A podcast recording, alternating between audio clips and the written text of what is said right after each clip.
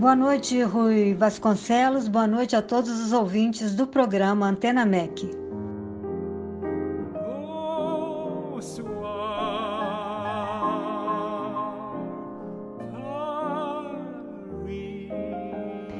Eu fiz jornalismo, é, eu me formei na PUC de Belo Horizonte, cidade onde eu nasci e onde eu comecei também na profissão. Eu trabalhei primeiro em rádio, depois eu fui repórter de TV na TV Alterosa, filiada ao SBT.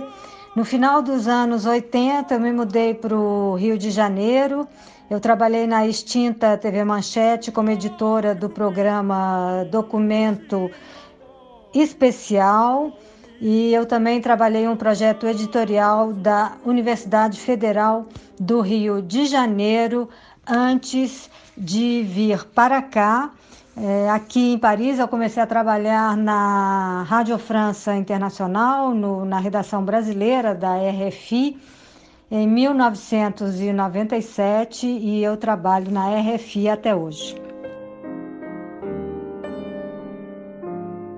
Os Brasileiros de Paris ele foi lançado aqui é, na França no final de outubro. Agora a gente estava começando a pensar em entrar em contato com algumas editoras no Brasil para fazer a tradução é, para o português. Parece que há interesse, mas essa crise do coronavírus paralisou tudo. Assim que o mundo voltar a funcionar, a gente volta então a pensar nessa tradução.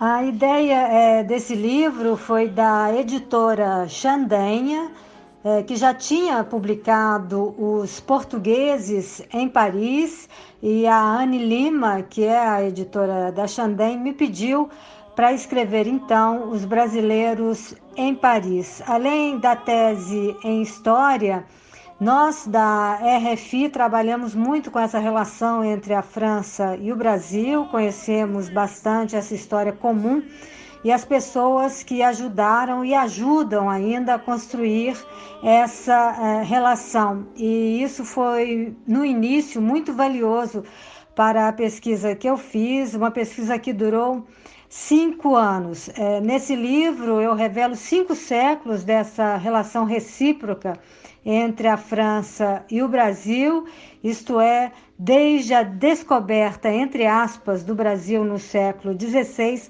até o final do século XX. O formato do livro, que é um formato tipo guia, ele já era definido. Para cada pessoa né, que a gente aborda é, nesse livro. Existe um endereço. A ideia é propor um, ao leitor um passeio no tempo e no espaço, mas cada verbete pode ser lido independentemente. No início, nós fizemos uma lista exaustiva de todos os brasileiros que passaram ou viveram aqui em Paris. Depois, nós tivemos que fazer escolhas. É, nós tentamos abranger todos os séculos, todos os bairros de Paris e também todos os setores, isto é, cultural, político, científico e intelectual, por exemplo.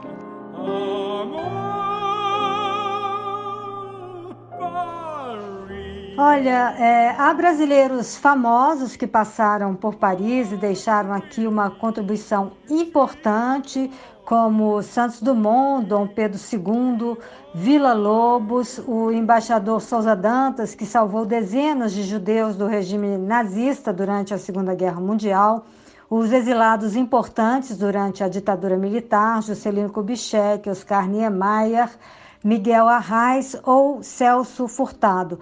Mas para mim a descoberta mais surpreendente foi a importante presença feminina nessa história comum, a começar pela Índia Paraguaçu, que foi a primeira pessoa nascida no Brasil a vir à França. Depois dela, posso ressaltar a escritora Nízia Floresta, pioneira do feminismo no Brasil e discípula do positivista Augusto Conta.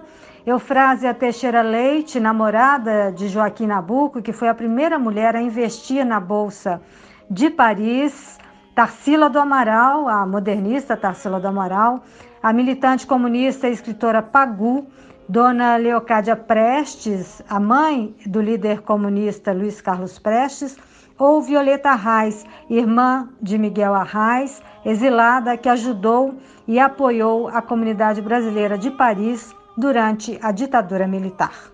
O livro Os Brasileiros de Paris é, ele pode ser comprado pela internet no site da editora Chandenha, edition chandenha.fr. Ele também pode ser comprado no Brasil. A livraria Travessa é, disponibiliza uh, o livro Os Brasileiros de Paris em suas lojas, mas também pela internet.